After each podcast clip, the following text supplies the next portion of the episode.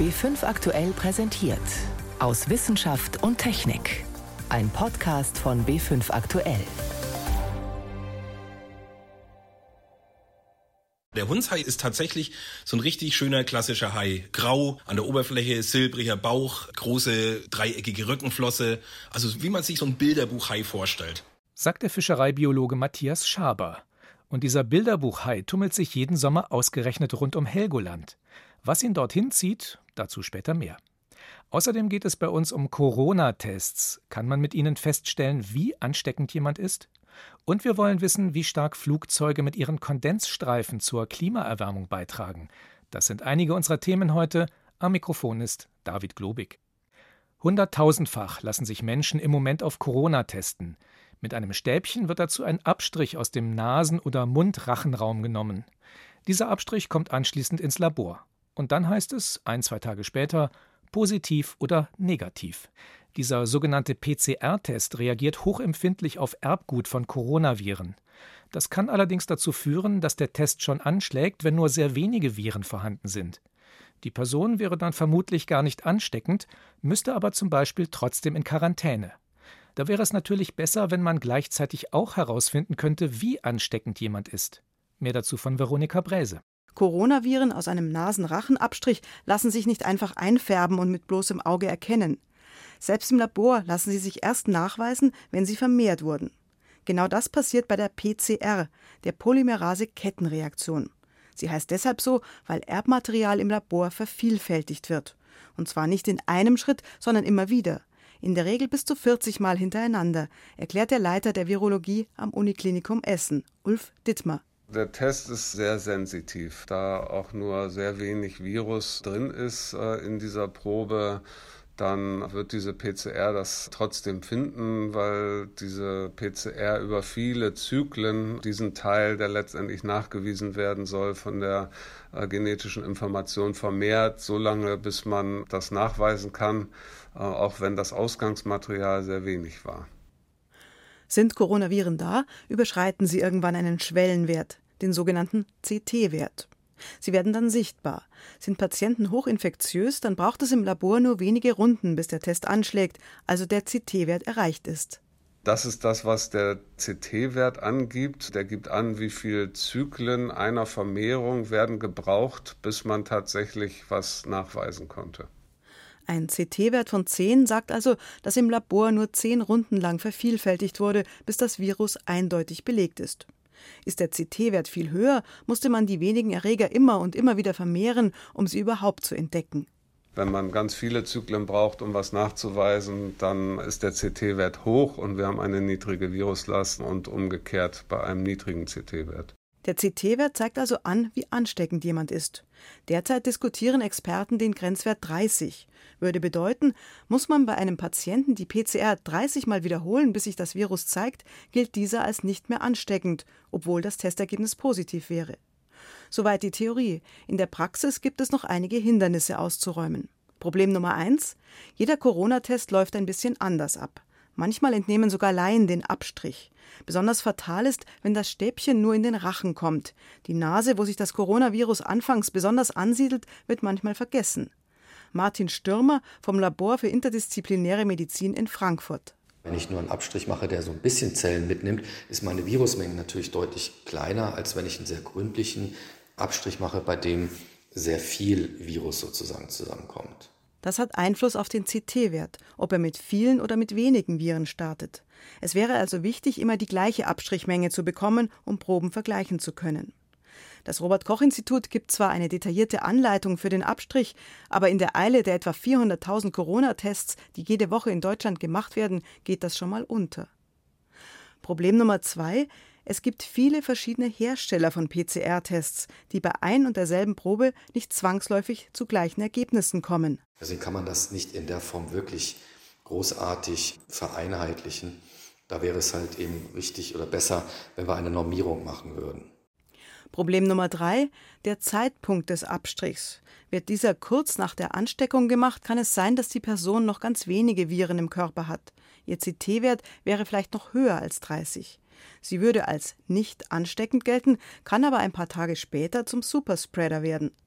Deshalb ist es wichtig, Angaben der untersuchten Personen mit einzubeziehen, also ob sie Kontakt zu Infizierten hatten oder in einem Risikogebiet waren. Das ist tatsächlich auch das Problem, weswegen das Ganze nur ein Richtwert ist und auf keinen Fall als tatsächliche Grenze zu verstehen ist, ab der man sagen kann, der Patient ist definitiv nicht mehr ansteckend. Also das muss man sehr, sehr vorsichtig auch so kommunizieren und kann diesen Wert nicht wirklich als Goldstandard rausgeben. Der CT-Wert kann also nur als Richtwert für die Ansteckungsgefahr dienen, wenn in Zukunft drei Dinge beachtet werden.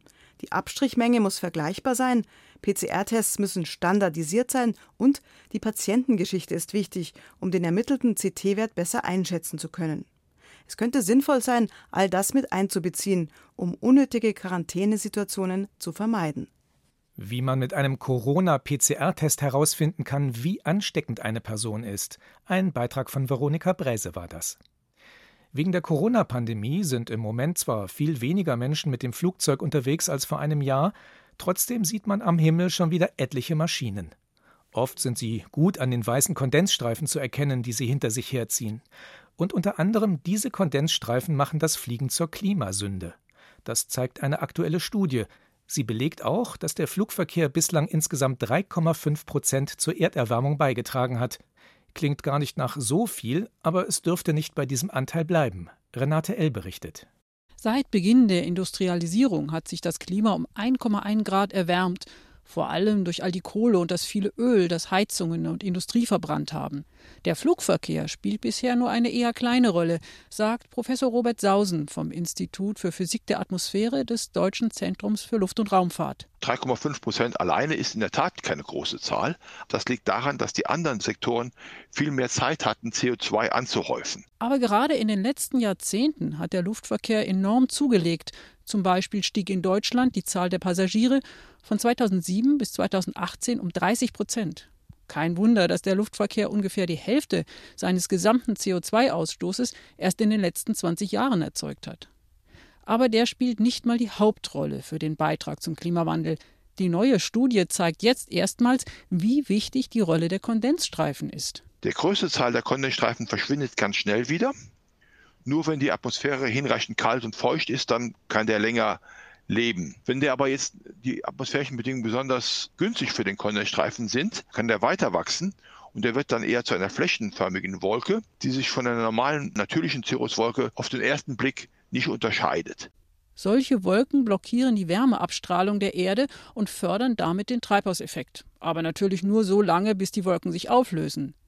Die Abgase des Flugzeugs hingegen haben eine langfristige Wirkung. CO2 natürlich, aber auch Stickoxide, deren Effekt jetzt ebenfalls genauer berechnet wurde. Die Stickoxide führen also zu einer schnellen Bildung von Ozon.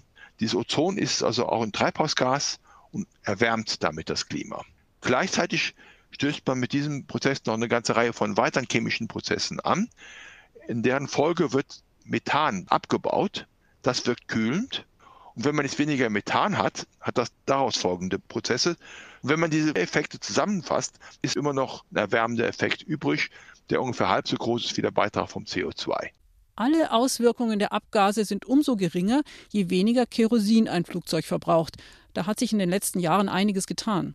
Und die Fluggesellschaften achten auch aus Kostengründen auf Effizienz, bauen zum Beispiel Sitze mit dünneren Polstern ein, um mehr Passagiere in der Kabine unterzubringen.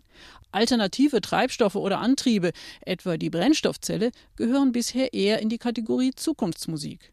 Einfacher hingegen ist es, weniger Kondensstreifen zu erzeugen. Es würde schon ausreichen, einfach ein paar hundert Meter tiefer zu fliegen, um wasserdampfgesättigte Luftschichten zu vermeiden, sagt Frank Wetzel, Luftfahrtexperte im Umweltbundesamt. Zwar verbrauchen tiefer fliegende Flugzeuge etwas mehr Treibstoff. Aber dieser wird mehr als kompensiert aus Klimasicht durch die wegfallenden Nicht-CO2-Effekte. Man kann natürlich aber auch genauer sich die aktuelle Wetterlage anschauen und dann in Abhängigkeit vom aktuellen Wetter dann eine genaue Routung vornehmen. Das ist aber noch Zukunftsmusik. Denn dafür braucht man Software, die für jeden Flug eine Route durch eher warme und trockene Atmosphärenschichten berechnet, weil dort weniger Cirruswolken entstehen. Um solche Software oder noch effizientere Flugzeuge zu entwickeln, bräuchte es wohl den Anreiz, Umweltkosten auch in Rechnung zu stellen. Busunternehmen zahlen Steuern für Diesel, die Bahn Ökosteuer und erneuerbare Energienabgaben auf ihren Strom und beide natürlich Mehrwertsteuer auf ihre Tickets. Die Fluggesellschaften hingegen zahlen keine Kerosinsteuer, keine Mehrwertsteuer. Deshalb können die Tickets so billig sein. Und da müsste eigentlich pro Tonne CO2 Klimawirkung müssten eigentlich 180 Euro angelastet werden. Das ist der Wert, mit dem das Umweltbundesamt rechnet. Das würde zu einer deutlichen Verteuerung der Ticketpreise führen, die dann sich auch entsprechend auf die Nachfrage auswirken sollte. Oder anders gesagt, die wahren Umwelt- und Klimakosten des Fliegens widerspiegeln die Folgen von Abgasen und wärmenden Wolken am Himmel. Renate L. zur Frage, wie der Flugverkehr durch CO2 und Kondensstreifen zur Klimaerwärmung beiträgt. Sie hören B5 aktuell am Sonntag aus Wissenschaft und Technik. Heute mit David Globig. In diesem Jahr, dem Jahr 2020, sollte es der Tier- und Pflanzenwelt eigentlich ein ganzes Stück besser gehen als vor zehn Jahren. Und ein größerer Teil des globalen Ökosystems sollte unter Schutz stehen. Um das zu erreichen, hatten die Vereinten Nationen für dieses Jahrzehnt 20 Ziele festgelegt. Vor ein paar Tagen wurde nun Bilanz gezogen. Im fünften Bericht zur Lage der biologischen Vielfalt, dem Global Biodiversity Outlook. Und diese Bilanz hätte sehr viel besser ausfallen können, sagt Elisabeth Mrema, Generalsekretärin für die Biodiversitätskonvention der Vereinten Nationen. Diese Ziele und Vereinbarungen hatten einen positiven Einfluss auf die Entwicklung der Artenvielfalt. Die Welt wäre in einem schlechteren Zustand ohne diese Vorgaben. Aber ich muss auch brutal ehrlich sein, wir haben die meisten Ziele nicht erreicht und wir sind nicht auf dem Kurs, die langfristigen Ziele für 2050 zu erreichen. Nur sechs der 20 Ziele sind erreicht worden und auch das nur zum Teil. Besonders sensible Lebensräume wie Korallenriffe seien stärker bedroht als je zuvor. Es drohe ein ökologischer Kollaps. Der Eingriff des Menschen in die Natur habe immer verheerendere Konsequenzen, sagt Inga Andersen, die Exekutivdirektorin des Umweltprogramms der Vereinten Nationen. Von der Corona-Pandemie über massive Waldbrände, Überschwemmungen, schmelzende Gletscher bis hin zu Hitzewellen. Dieses Versagen, die Natur besser zu schützen, hat sehr reale Folgen. Wir können es uns nicht länger leisten, die Natur links liegen zu lassen. Grund für die Entwicklung sind demnach unter anderem die intensive Land- und Forstwirtschaft sowie die vielerorts massive Überfischung der Meere. Hinzu kommen die Zerstörung von Lebensraum, die Einführung fremder Arten in vielen Regionen und die Auswirkungen der Klimakrise. Es sei jetzt an der Zeit, gegenzusteuern, sagt Andersen. Das sei im Interesse aller Menschen und auch der Wirtschaft, sagt sie. Wir haben heute ein viel größeres Wissen darüber, was der Verlust der Natur auch für unsere Gesundheit und für unser Klima bedeutet. Die Wirtschaft kann es sich nicht länger leisten, zu ignorieren, dass der Verlust von Artenvielfalt auch Verlust von Produktivität bedeutet. Ein Mitautor der Studie, der stellvertretende Exekutivdirektor der UN-Konvention zur biologischen Vielfalt David Cooper, weist auch noch einmal deutlich auf den Zusammenhang zwischen dem Eingriff des Menschen in die Natur und der Entstehung von Seuchen hin. Es gibt keinen Zweifel daran, dass die Zerstörung von Ökosystemen auch die Entwicklung von Seuchen und Pandemien begünstigt, wie solche, unter der wir gerade leiden. Uh, die Corona-Pandemie ist auch verantwortlich dafür, dass der UN-Bericht nicht wie geplant bei einer Konferenz in China vorgestellt werden kann, bei der eigentlich die Ziele für die kommenden zehn Jahre festgeschrieben werden sollten. Die Veranstaltung musste auf Frühjahr kommenden Jahres verschoben werden. Doch die Pandemie könnte auch eine Chance sein, hofft Inga Andersen. As we seek to reboot, uh, economic wenn wir jetzt die Wirtschaft wieder hochfahren nach der Corona-Krise, wird viel davon abhängen, wie wir die Prioritäten setzen. Entweder schützen wir Mensch und Natur im Interesse der kommenden Generationen besser, oder wir gehen weiter auf dem grauen Pfad, der uns das Leid von heute gebracht hat. Die Weltgemeinschaft hat ihre Ziele zum Schutz der Artenvielfalt deutlich verfehlt. Das war ein Beitrag von Peter Mücke. Gibt es da draußen im All eigentlich noch irgendwo anders Leben? Oder ist die Erde einzigartig? Diese Frage drängt sich geradezu auf, wenn man den Blick auf den Sternenhimmel richtet. Bislang haben Forschende vergebens nach Anzeichen für Leben auf anderen Planeten gesucht. Doch jetzt meldet ein internationales Team von Astronomen und Astrobiologen, ein bestimmtes Gas in den Wolkenschichten der Venus deutet darauf hin, dass dort Mikroben existieren. Dabei ist unser Nachbarplanet eigentlich viel zu heiß und lebensfeindlich. Uwe Grad wohl berichtet. Es sei geradezu ein Schock gewesen, diese Messergebnisse zu sehen. So wird Jane Greaves von der Universität Cardiff in Wales zitiert. Sie leitet jenes Forschungsteam, das den hohen Phosphingehalt in den Venuswolken entdeckt hat. Das Vorkommen von Phosphin gilt als deutlicher Hinweis auf Lebensformen, die keinen Sauerstoff atmen. Auf der Oberfläche der Venus ist zwar bei über 400 Grad Hitze und sehr hohem Atmosphärendruck kein Leben möglich, die betroffene Wolkenschicht, in der das Phosphin gefunden wurde, liegt aber in mehr als 50 Kilometer Höhe. Dort herrschen angenehme Temperaturen von 30 Grad Celsius, der Luftdruck ist mit dem der Erde vergleichbar. Bereits im Juni 2017 hatte das James Clark Maxwell Teleskop auf Hawaii seine Radioantenne auf die Venus gerichtet und war prompt auf Phosphin in den Venuswolken gestoßen. Die Wissenschaftlerinnen und Wissenschaftler blieben damals aber skeptisch. Sie begannen alle Wege zu prüfen, auf denen Phosphin auf der Venus auch ohne das Zutun von Alien-Mikroben erzeugt werden könnte. Blitze in der Atmosphäre, Vulkanausbrüche oder die chemische Reaktion von aufgewirbelten Mineralien mit der Schwefelsäure der Venuswolken. Doch alle bis heute durchgeführten Computersimulationen zeigten, auf diesem Weg könnte höchstens ein Zehntausendstel der Menge an Phosphin erzeugt werden, das man nun auf der Venus entdeckt hat. Im März 2019 bestätigten dann auch Messungen mit den Radioteleskopen der Europäischen Südsternwarte in Chile das überraschend große Phosphinvorkommen in den Venuswolken. Was da tatsächlich in der hohen Atmosphäre der Venus vor sich geht, werden nur Raumsonden feststellen können. Russland plant im Jahr 2026 oder 2031 die traditionsreiche Reihe seiner Venusflüge fortzusetzen.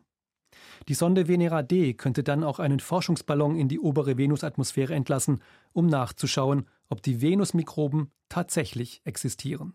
Leben zwar nicht auf, aber über der Venus? In ein paar Jahren wissen wir vielleicht mehr. Ein Beitrag von Uwe Gradwohl war das. Nicht nur Naturphänomene auf dem Planeten Venus geben den Wissenschaftlerinnen und Wissenschaftlern immer noch jede Menge Rätsel auf, sondern auch solche auf der Erde. Warum zum Beispiel sammeln sich jedes Jahr im Sommer ausgerechnet rund um Helgoland zahlreiche Hundshaie? Die Haie, die zu den größten Raubfischen in unseren Gewässern gehören, bleiben immer nur für ein paar Wochen. Um dem ungewöhnlichen Verhalten der Tiere auf die Spur zu kommen, hat das Thünen-Institut ein Forschungsprojekt gestartet. Hundshaie wurden gefangen und mit Satellitensendern versehen. Thomas Sambol über erste Ergebnisse.